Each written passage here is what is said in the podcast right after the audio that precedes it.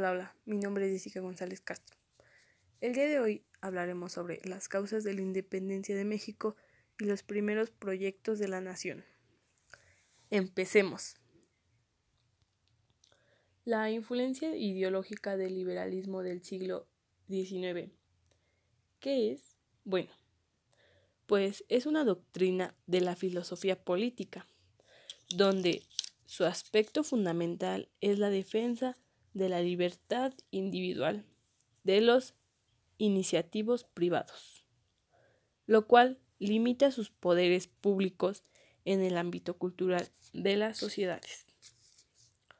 Pero comencemos con las fases de la Guerra de la Independencia.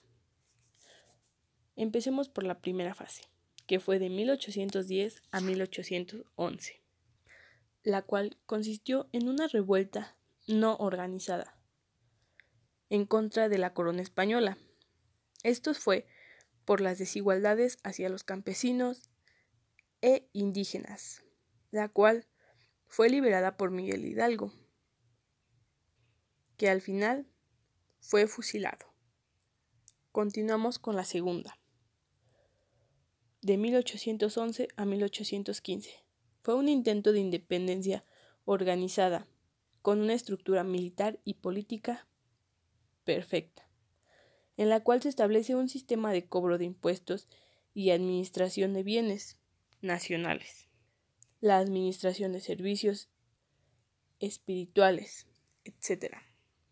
En, en esta se expuso el documento Sentimiento de la Nación, escrito por José María Morelos, en donde declaraba la libertad de cualquier monarca y prohibía la esclavitud. Se promovió la libertad y la igualdad. Y continuamos con la tercera fase.